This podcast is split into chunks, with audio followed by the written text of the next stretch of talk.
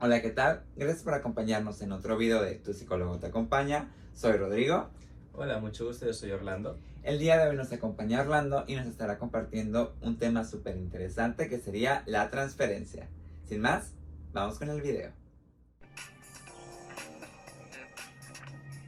Y en ello, Orlando, ¿qué nos platicarías qué es la transferencia?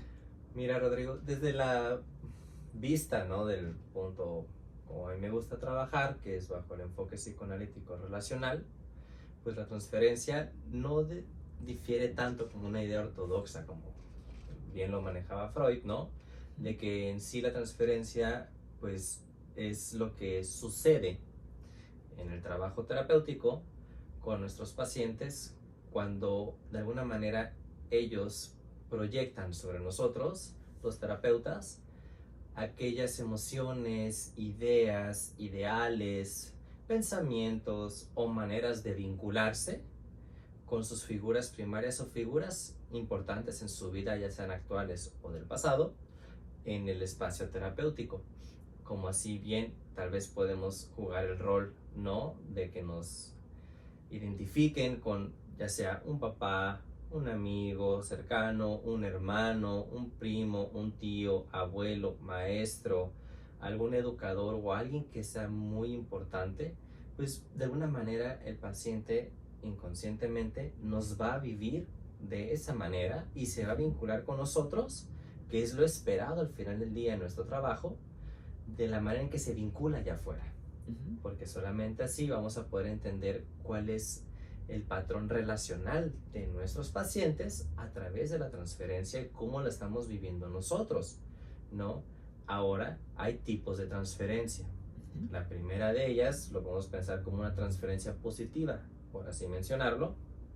Esa transferencia no se te ha pasado como pacientes que llegan y que, ay, este, ¿cómo estás? ¿Qué tal el día? ¿No? O que te sientes como que en un trato muy amable, muy ameno, te sientes en confianza, ¿no? Sí, sí, totalmente. Ok, bueno, esa es una transferencia positiva.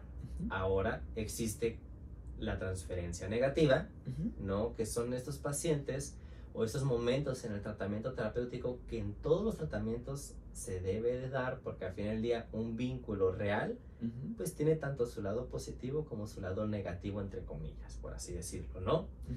Entonces la transferencia negativa de alguna manera es como esos pacientes que llegan y sientes incomodidad en el ambiente, ¿no? Te sientes como que un poquito raro, como que, ay, ¿qué está pasando el día de hoy?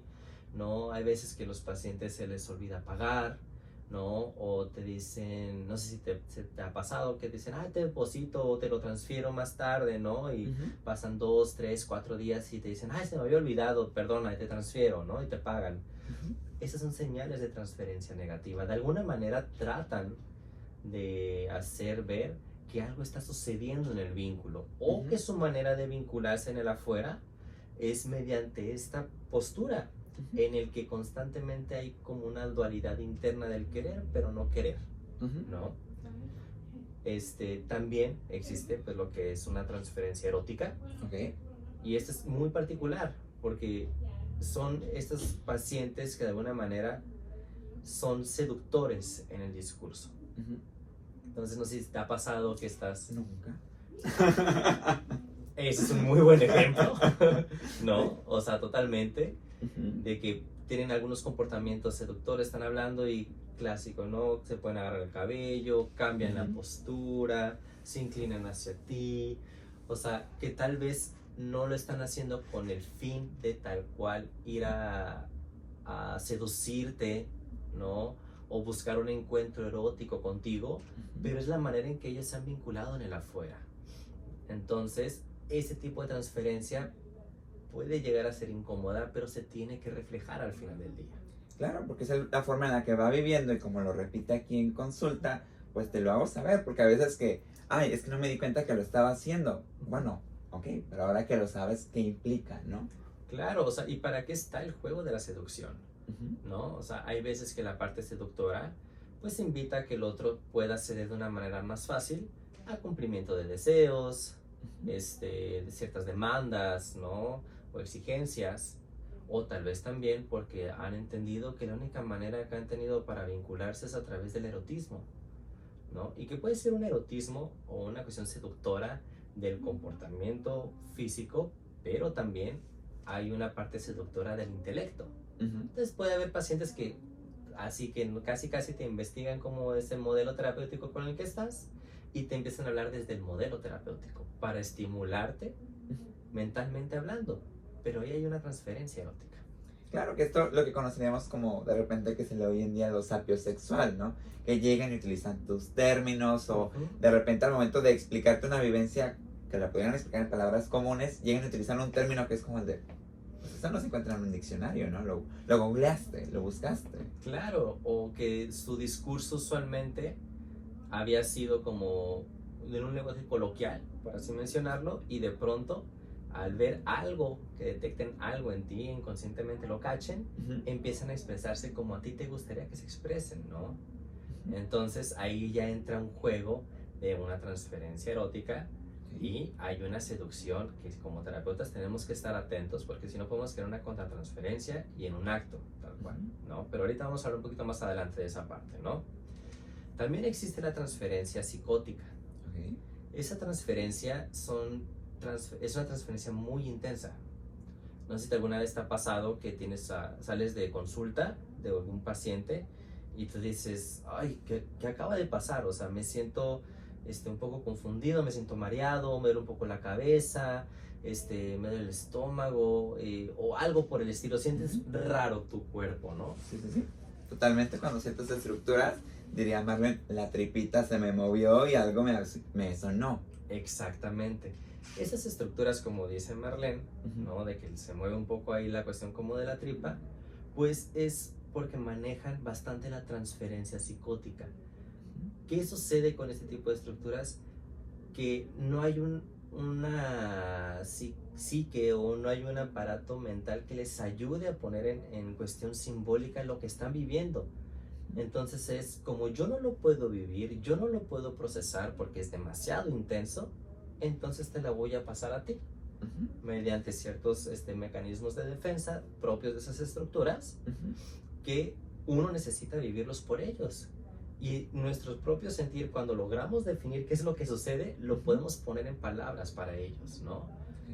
Entonces, Que sería como esta parte de poner en palabras la identificación proyectiva para utilizarla a favor del propio proceso. Exactamente. O sea, al final del día la, la identificación proyectiva no es algo malo, ¿no? O sea, yo creo que hay que desmitificar esa parte porque la identificación proyectiva sí es un mecanismo de defensa propio de estructuras este, de muy bajo funcionamiento, ¿no? Pero también es la identificación proyectiva puede ser comunicativa, como un tanto haciendo la comparación o la analogía, ¿no? Con los niños pequeñitos, los infantes, que no saben qué les está pasando, pero están llorando o están gritando de tanta emoción, pero no saben qué pasa y la mamá siente la, la angustia y dice, está enojado, está enfurecido, está muy triste, le duele algo, tiene hambre. Esa es la identificación proyectiva comunicativa, pero tiene que haber un aparato o alguien en el vínculo, del otro lado del vínculo, mejor, para que sea una cuestión más relacional, que pueda vivir esa parte y la pueda desintoxicar y decir, ah, esto es lo que está sintiendo mi pequeñita, mi pequeñito, mi pequeñite, ¿no? O, por así decirlo, eso es lo que está viviendo mi paciente. Claro, que al final sería como esta clave morse de, pues mando el código con la esperanza de que alguien allá afuera pueda recibirlo, codificarlo y dármelo descodificado para mí porque ni yo lo entendí, pero lo mandé. Claro, es como esta parte de decir, hay algo que hace ruido y necesito que haya algo del otro lado que pare la onda del sonido y me regrese el eco, pero no con la misma angustia. Sino que ya digerido, ya más o menos construido y ponerlo sobre la mesa para el servicio del tratamiento. ¿no? La solicitud de ayúdame a integrarme. Exacto. Y por ejemplo, de la contratransferencia, ¿qué nos compartirías? Bueno, la contratransferencia, o de alguna manera, ya pensado un poco más actualmente, pues la transferencia también del propio terapeuta se pone en juego. Porque al final del día el trabajo, o al menos como me gusta pensar a mí en la clínica, en el trabajo terapéutico hay una mutualidad, hay un encuentro de subjetividades. Y para decir que hay un encuentro de subjetividades, obviamente tiene que entrar nuestra parte de los afectos, nuestra propia vida afectiva. Pero aquí hay unas dos vertientes que es importante como de alguna manera separar, ¿no? ¿Por qué? Porque la contratransferencia o la transferencia del terapeuta al final del día, pues son los afectos que se despiertan al momento que estamos en el trabajo terapéutico. Pensamientos, emociones, vivencias pasadas, recuerdos, o que no sé si te ha pasado que dices, ay, no sé por qué estoy pensando en este libro, no sé por qué estoy pensando en esta canción, no sé por qué estoy pensando en esta película, pero lo estás pensando. Son señales de cuestiones contratransferenciales en un primer sentido. Otro sentido también es como un proceso de ensoñación. Vaya, ¿no? Entonces, en un primer instante es lo que el paciente los, las, les pacientes nos vienen a despertar en el trabajo terapéutico, ¿no? Entonces puede ser que nos estén platicando una vivencia que estén teniendo y de pronto sentirnos enojados, sentirnos tristes, sentirnos felices, sentirnos inclusive emocionados, ¿no? Hasta con cierto grado como de euforia de sí, qué bueno, ¿no? O sea, que, que está pasando esto, está pasando lo otro, ¿no? Y aquí la cuestión es cuando se empieza a sentir, ¿por qué y para qué lo estoy sintiendo? Porque como anteriormente mencionábamos, puede ser que sea una cuestión de una identificación proyectiva o una identificación proyectiva comunicativa. Entonces nosotros estamos sintiendo y necesitamos poner en palabras lo que nuestros pacientes no pueden poder este, comunicarnos, ¿no? Otra parte es decir, bueno, esta vivencia de este paciente, como soy ser humano, pues me causa enojo, felicidad, tristeza o lo que sea, ¿no? Pero aquí la cuestión es, ¿por qué lo estoy sintiendo y para qué lo estoy sintiendo? Son preguntas muy claves. En el por qué va más enfocada a un sentido a nosotros mismos. ¿No? ¿Por qué estoy sintiendo esta parte?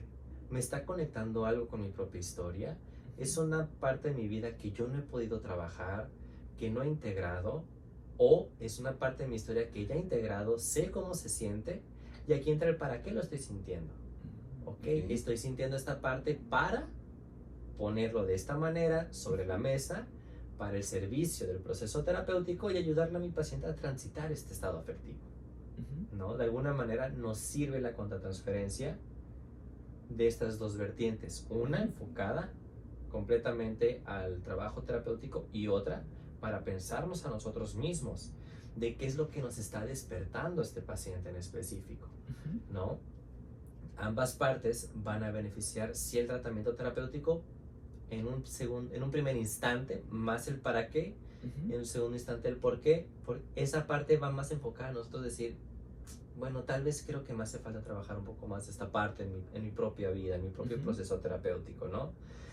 O sea, porque al fin del día nosotros trabajamos en, la, en el intercambio de subjetividades, creando una intersubjetividad con nuestra propia vida afectiva.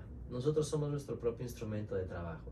Y es inevitable pensar que no existe una contratransferencia y que si existe, en comparativa de los tiempos freudianos, pues no significa que no estamos este, bien analizados o no estamos este, bien integrados terapéuticamente hablando. La cuestión es que si sentimos algo en el momento con el paciente y lo actuamos, ahí sí es una cuestión de decir, a ver, ¿por qué estoy actuando esta parte? Porque puede ser que sea una manera del vínculo que se está suscitando con el paciente, lo que nos está haciendo ahora sí que representar en el aquí y en el ahora lo que fue en el allá y en el entonces de su vida. ¿No? Entonces cuando pasa eso, porque nadie al final del día estamos exentos de tener algún tipo de acto desde la contratransferencia, poderlo reparar en el vínculo, decir, oye, ¿sabes qué? Creo que esta devolución o esto que te acabo de comentar fue muy fuerte. ¿Cómo lo viviste? Te quiero pedir una disculpa, ¿no? Pero siempre entendiendo la motivación de fondo, no nada más decir, ay, perdóname, porque entonces, ¿qué angustia se está calmando? ¿La del terapeuta o la angustia despertada en el paciente, ¿no? Ahora, quiero incluir una vertiente un tanto controversial. Creo que hasta la fecha un poco, ¿no? No sé si alguna vez te ha pasado, Rodrigo, que dices, ay, este paciente o esta paciente me tiene cansado, o ay, ahí viene, ¿no? Sí, sí. Llega a pasar en algún punto. Claro, o sea, nos llega a pasar. Ujú, La cuestión aquí es, ¿no? Y voy a traer un poco a, a, a Winnicott, digo, me encanta Winnicott. ujú, Sí, sí. Adelante. Gracias, gracias por el permiso, ¿no? Él tiene un artículo muy ilustrativo y que para mi manera de pensar se me hace muy bonito. Ujú, Porque, porque él habla del odio en la contratransferencia. Y, y creo que es algo controversial porque tanto se nos enseña en la licenciatura, ¿no? O inclusive algunos, este, en práctica clínica, de decir, pues tienes que amar a tu paciente, tienes que amarlo, tienes que protegerlo, tienes que... Sí, estoy totalmente de acuerdo con esa parte. Pero también hay que ser congruentes con el pensamiento de decir, si algo se ama, también hay capacidad de odiarse ujú, pero hay un odio objetivo de lo que habla el artículo en sí.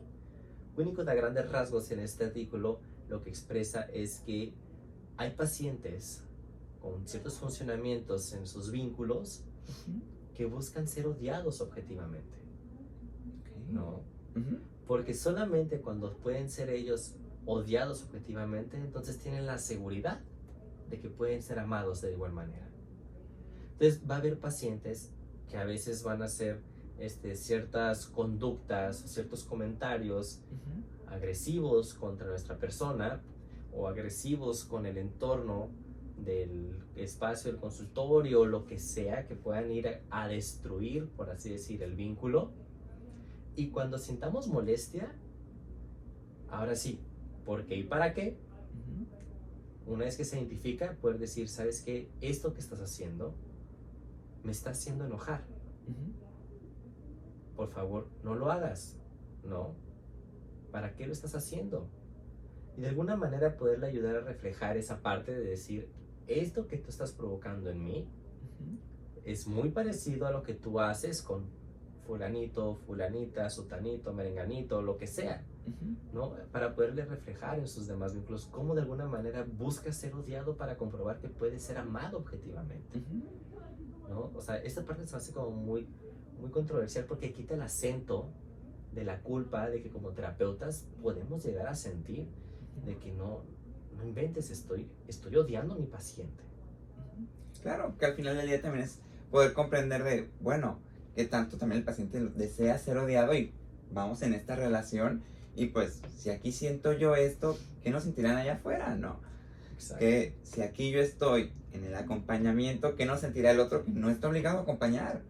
Que si aquí que me pagan por estar de una forma muy diferente al mundo, pues el mundo naturalmente va a estar mucho más agresivo o a la expectativa y al, al regreso, ¿no? De este ataque y pues quiero que alguien sienta algo intenso por mí.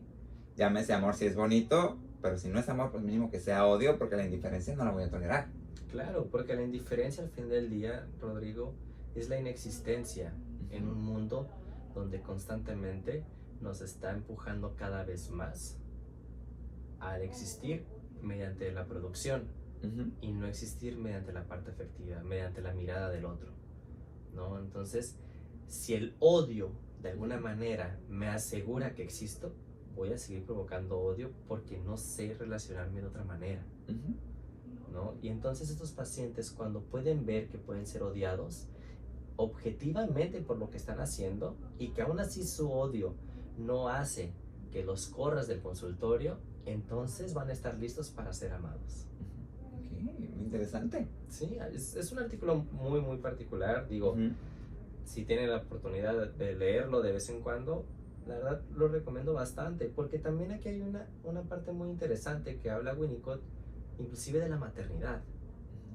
O sea, tanto desde años atrás y años y años atrás, ¿no? Uf, que se habla de que la maternidad es bonita. Está muy romantizada la maternidad. Y Winnicott en este artículo expone varios puntos del por qué una madre pudiera llegar a odiar a su bebé. Y que el hecho que lo odie y que acepta que odia al bebé no implica que va a ir a actuar ese odio. Entonces, hace esta analogía, Winnico, de la maternidad con el trabajo terapéutico, de decir, ok, hay un odio objetivo. Si lo reconocemos y lo hacemos consciente y lo integramos a nuestra persona, entonces podemos cuidar al otro de nuestros impulsos agresivos porque lo queremos. Porque solamente si lo podemos odiar también, también lo podemos amar al final del día, ¿no? Entonces Winnicott en el artículo habla de la cuestión de la maternidad, de que es tanta la obligación de la madre de tener que amar al, al, infante, al bebé recién nacido, que no se les impide odiar. Pero entonces, ¿qué pasa cuando la mamá se lo obliga a reprimir o no hacer caso a su odio? Pues luego hay tantas partes de negligencias y se culpa a la madre por decir, ay, qué madre desnaturalizada, qué madre negligente, o cuánto discurso este, un tanto eh, agresivo contra la propia mamá. Pero nunca se preguntan, ¿por qué está pasando esto? ¿No? ¿Acaso la mamá realmente quiso ser madre? ¿Acaso la mamá en algún momento no ha odiado a su bebé? Porque ella fue quien cargó toda la parte del embarazo, porque su cuerpo es la que, que, sufre cambios, cambios hormonales, renuncias a sus vidas, a su sueño. Hay tantos motivos para poder odiar a un bebé, pero culturalmente no se le permite odiarlo. Y si se le permitiera odiar al bebé, entonces la mamá pudiera protegerla de su propio odio y poderlo amar. Y poder decir, mi niño, te quiero mucho, te amo mucho, pero en este momento me estás haciendo enojar bastante. Y me enojo por esta razón. ¿No? Es igual en el trabajo terapéutico.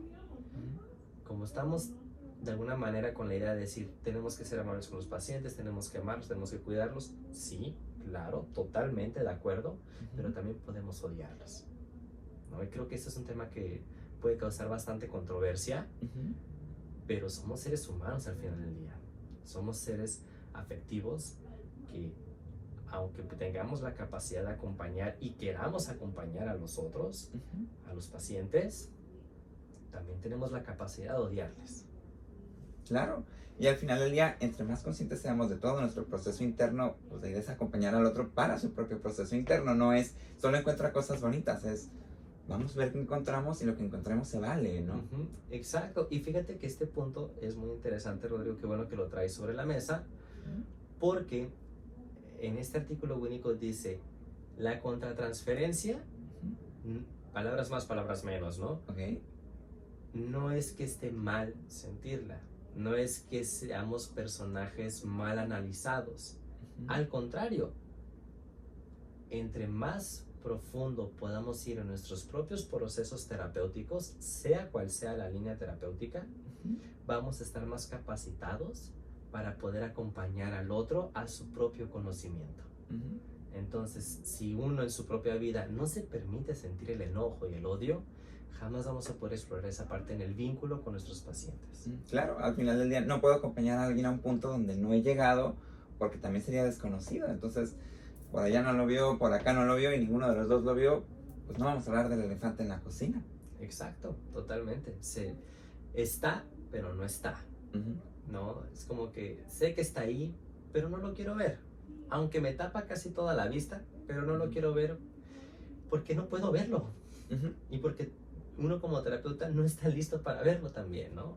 Claro, todavía no tengo los ojos adaptados para poder eh, ver todos esos estímulos, ¿no? Exacto. Así es, Rodrigo. Y por ejemplo, en esto mismo, ¿qué sucede cuando desde este lado, aprovechando el tema de la contratransferencia, empezamos a decir, va, mi paciente ideal, el que hace tareas, el que cumple directivas, el que aparentemente integra todo, ¿qué pasa ahí, no? Porque luego también de repente es como de, bueno, como que mi paciente ideal, mi paciente perfecto, el terapeuta perfecto, pues eso ya me suena más a algo terapéutico, ¿no? Fíjate que hay, hay algo bien interesante en esta parte, ¿no? ¿Por qué? Porque sí es la realidad de que hay veces, o sea, que hay pacientes que están muy comprometidos con su proceso de crecimiento, ¿no? Que si hacen, no sé, desde algún tipo de modelo terapéutico, no sé, cognitivo-conductual, gestáltico o centro de soluciones o, no sé, alguno de esos tipos modelos que dejan tareas constantemente, los pacientes dicen, va, la hago, todo el rollo, pero aquí hay una parte que hay que tener bien en, mente de diferenciar, de decir, ¿la está haciendo? ¿Por qué y para qué? ¿No? Sí. O sea, hay una parte de decir, va, si está comprometido, si está dispuesto a pensarse, ¿no? A comprometerse con su conocimiento. Pero cuando ya hay una constante de estar complaciéndote como terapeuta, ahí entra una dinámica muy particular. Porque entonces el paciente puede ser desde mi línea de trabajo, que no sé, el paciente que asocia perfectamente, ¿no? Pero no me habla de su estado afectivo, ¿no? O sea, o que asocia perfectamente, sí toca emociones, pero no hay una expresión corporal tal cual de sus emociones. Piensa la emoción. Exactamente. Está pensando, está razonando, está de una manera intelectualizando el vínculo. ¿No? Entonces ahí es donde uno puede llegar a decir como, ah, pues, paciente ideal, ¿no? Me asocia, uff, así de maravilla, paciente de libro. Ándale. Pero realmente, a ver, ¿qué, ¿qué es lo que se está cumpliendo?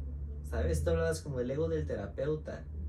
O sea, ¿qué es lo que está despertando en el terapeuta tener un paciente tan bueno, tan entregado, ¿no? Porque si es algo auténtico, en algún momento los pacientes se van a enojar con algún tipo de tarea, o tal vez es que no la hice, o es que no la quise hacer, pero la hice a medias, o no asocian como habían estado asociando últimamente, o se o pasa algo, ¿no? Pero cuando ya es una constante, algo así como muy mecanizado, y el terapeuta o la terapeuta se la compra, entonces entramos en algo que se llama el actuar como sí. ¿No? Y me gusta mucho pensar este actuar como sí con una analogía de un teatro. Entonces entra el actor principal, estamos como actores secundarios, se abre el telón y iniciamos la obra, ¿no? Pero, ¿qué al final se está representando ahí? ¿Qué es un teatro al final del día? Si una obra de teatro implica un diálogo afectivo, implica vivencias, ¿no? Pero al final del día ya están en un diálogo preestablecido. Hasta inclusive un teatro creo que puede tener más vida que un trabajo terapéutico desde un actuar como sí. Sí, por esta parte de, pues es un guion, ya no es lo natural, ya no es la persona en sí, no es, sino es un reproducir de relaciones que no van acá. Claro, y que puede ser, ¿no? Si lo pensamos desde el vínculo, de que sea la manera en que el paciente se esté vinculando allá afuera también, que actúe como si estuviera en una relación, pero realmente nunca está afectivamente hablando. Entonces lo reproduce acá, porque como mencionamos casi al inicio, al final del día lo que se espera en el trabajo terapéutico es que los pacientes, las pacientes, los pacientes, se puedan vivir con nosotros de la manera en que se viven en el afuera. Entonces, si están actuando como si y lo logramos identificar, es poder de alguna manera hacer el reflejo. Decir, a ver, espérate, no necesito que me cumplas todo al pie de la letra. O sea, permítete equivocarte, ¿no? O sea, ¿qué tanta flexibilidad o, o inflexibilidad hay en este actuar como sí? ¿No? Pero aquí hay algo bien interesante de la contratransferencia. Puede ser que uno diga, pues, por ejemplo, desde mi línea de trabajo, ah, pues, qué chingón. El paciente se va solo, asocia solo y aquí yo bien a gusto y actúo como que, como que te estoy tratando de acompañar, pero no te estoy acompañando. Y puede ser que el ego del terapeuta se eleve, se alimente, al final ya somos seres humanos, ¿no? Y que realmente el proceso llegue a estar estancado. Y que parece que están avanzando, pero no se está avanzando al final del día. ¿No? Entonces lo que sucede es que se idealiza el proceso. Entonces dices, ay, ahí viene mi paciente que, wow, me, me hace todas las tareas, me, me trabaja todo muy bien, pero ¿por qué y para qué? ¿Sabes? son preguntas muy importantes que uno constantemente debe tener en la mente. No de una manera persecutoria, ni decir, ay, ¿por qué lo estás haciendo? Porque al final ya estamos confiando en que ellos son los expertos de su vida y si lo hacen es porque hay un deseo de querer mejorar, ¿no? Adaptarse de una mejor manera en el mundo. Sin embargo, sí pensar por qué y para qué. ¿Por qué lo hace? ¿Para qué lo hace? ¿Por qué me estoy sintiendo de esta manera? ¿Para qué me estoy sintiendo de esta manera? ¿no? Y tener muy en cuenta que tal vez va a haber momentos en que el tratamiento se va a estancar, porque entonces entramos en un actuar como sí, pero eso no da vitalidad al final del día. Y por ejemplo, ahorita mencionabas esta parte de se idealiza el proceso, pero ¿qué sucede si lo idealizado no es el proceso? Si lo idealizado ahora es el terapeuta. ¿Qué pasa cuando es el paciente el que ya no es al proceso, sino, ah, aquí hubo unas fallas, a lo mejor reconoce porque Ujú. no es la relación per se, sino es el otro. En este caso, pues nosotros, el que se sienta acá atrás y pues el terapeuta es, es que eres el mejor terapeuta, es que esto, es que el otro, te echan flores, te traen chocolates, te traen así un altar en su casa, ¿no? ¿Qué sucede ahí? Mira, aquí hay como todo, ¿no? Entonces, puede haber varias vertientes de cómo pensarlo, ¿no? En un primer instante, cuando son este tipo de comportamientos donde se idealiza al terapeuta, digo, tú sabes, Rodrigo, que detrás de toda idealización va a haber una devaluación y de la carga o del nivel que sea la idealización o el trato o los halagos, va a ser del mismo nivel la agresión que se va a dirigir hacia el terapeuta. Entonces hay que caer muy en cuenta de decir, ok, porque pueden estar agradecidos con nosotros, decir, Ujú. ¿sabes qué, Rodrigo? Gracias, o sea, la sesión de hoy me ayudó bastante, o después de 5, 6, 7 meses de haber estado en dolo por este tema, me has ayudado por fin a concluirlo, te lo agradezco, y puede ser un agradecimiento genuino, Ujú. ¿sale? Pero cuando ya se idealiza al terapeuta que dice, puta, es que mi terapeuta es el mejor, y ya le he dicho a todos que tú eres el mejor, y, y nadie como tú piensa como tú, tú eres único en este mundo, ahí hay que tener un, un foquito de alerta amarillo, ¿no? De decir, cuidado, Ujú. porque cuando tú no cumplas la expectativa de la idealización, Ujú. te van a agredir y lo van a hacer de una manera o muy sutil, en que se les olvide venir a sesión, en Ujú. el que lleguen tarde, en el que no te paguen, o te paguen incompleto, o tarden en pagarte, ¿no? O puede ser una agresión directa. Algún tema de tu consultorio o ya muy específica contra tu persona. Entonces hay que tener mucho cuidado de no creernos o no comprarnos esta idea de que, ah, sí, soy el mejor, me merezco todo y sí, soy el terapeuta más chingón que existe en la faz de la tierra y nadie asocia como yo ni hace las interpretaciones como yo, porque entonces nuestro narcisismo se ve inflado. Y al final del día hay que recordar esto, la transferencia de los pacientes no somos nosotros tal cual al final del día. Somos una imagen proyectada de sus principales figuras este, cercanas, que está nuestro vínculo para poder pensar y devolver, totalmente de acuerdo, pero es para el servicio del, del proceso terapéutico.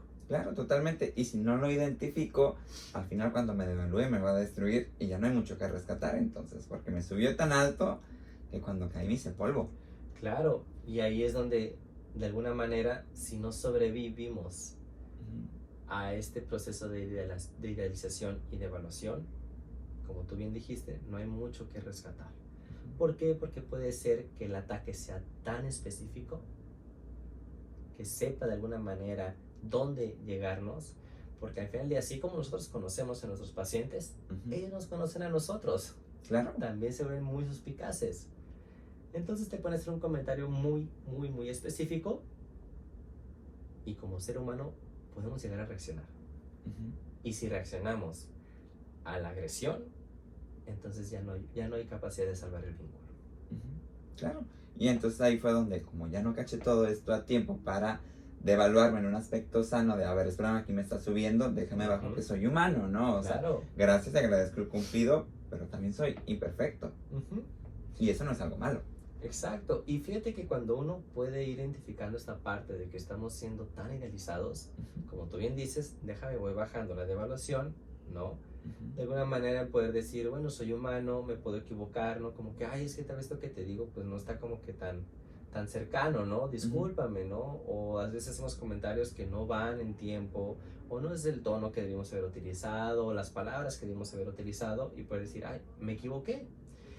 Porque de alguna manera, pues la idealización vuelve rígido el pensamiento de decir, todo tiene que ser perfecto. Pero si tú, terapeuta, estás equivocando, yo también puedo equivocarme. Claro, y es donde no la autoexigencia del consultante, del paciente, puede bajar a, raíz de saber, ah, el otro también puede admitir cosas, ¿no? Y que no está mal equivocarse, ¿no? Totalmente.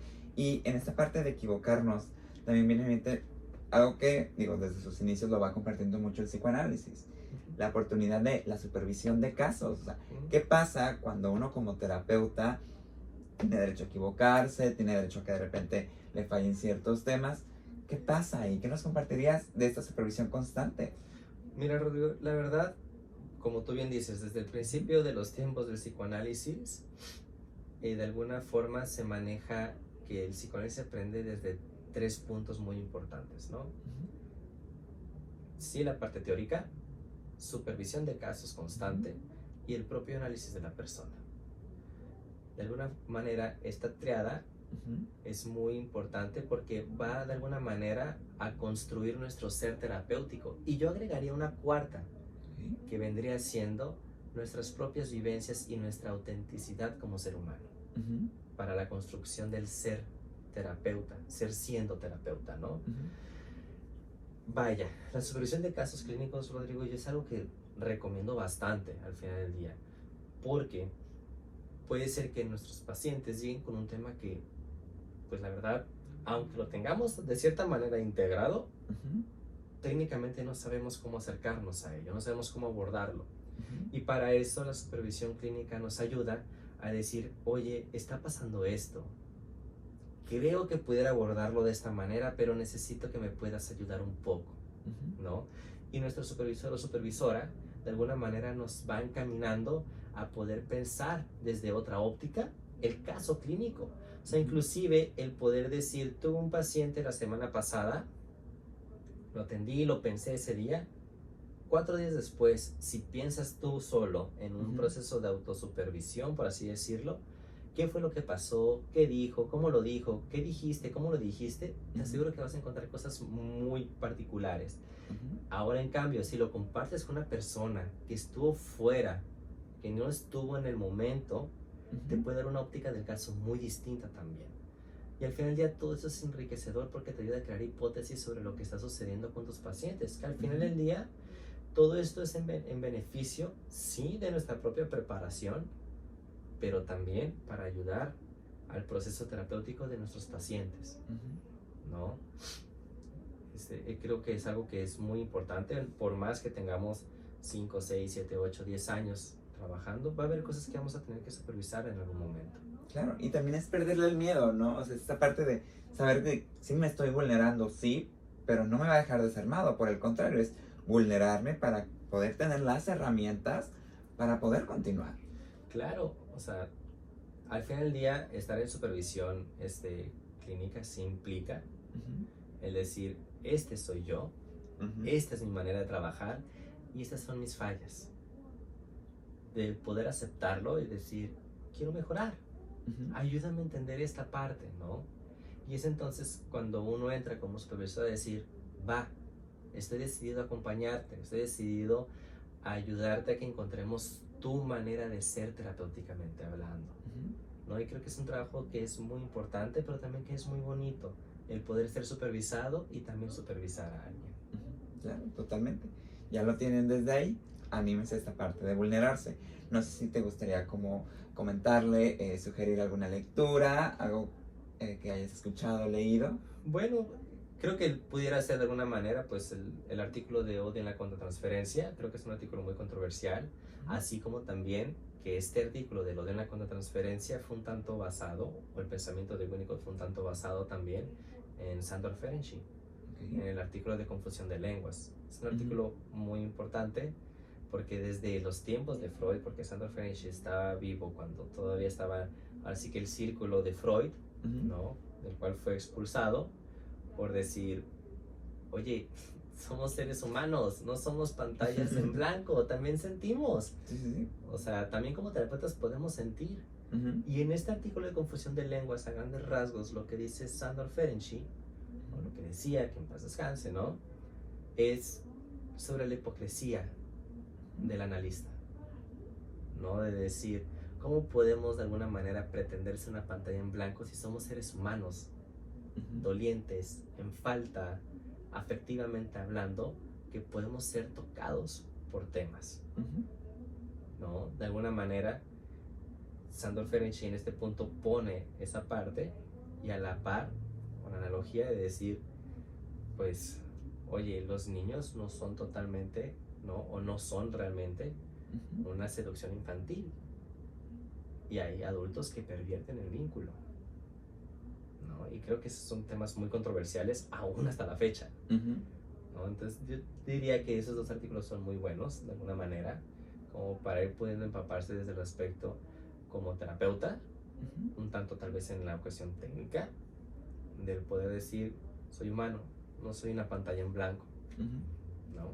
Sí, y pues también de ahí saberlo aterrizar a lo vivencial, o sea, a mi propia vivencia, porque a veces, pues sí, podré pensarlo, pero si no lo bajo, no lo siento, no lo experimento realmente, pues, ¿qué va a pasar con eso, no? Claro, totalmente de acuerdo, Rodrigo. O sea, hay que recordar que sí, podemos ser muy buenos intelectualmente hablando, pero si no hacemos la integración de la parte afectiva, con la parte del razonamiento, entonces no vamos a integrar nada al final del día. No vamos a poder, ahora sí que aplicarlo desde una manera auténtica en nuestro trabajo terapéutico. Totalmente. Ahí lo tienen. Muchas gracias, eh, Orlando, por acompañarnos con todos estos conocimientos. Gracias a ustedes por acompañarnos en otro video de Tu psicólogo te acompaña. Ya saben, si el video les gustó, denle like, compártanlo, comenten y háganos llegar sus sugerencias para próximos temas y videos. Sin más, nos despedimos. Soy Rodrigo. Yo soy Orlando. Gracias por acompañarnos en otro video de Tu psicólogo te acompaña y hasta la próxima.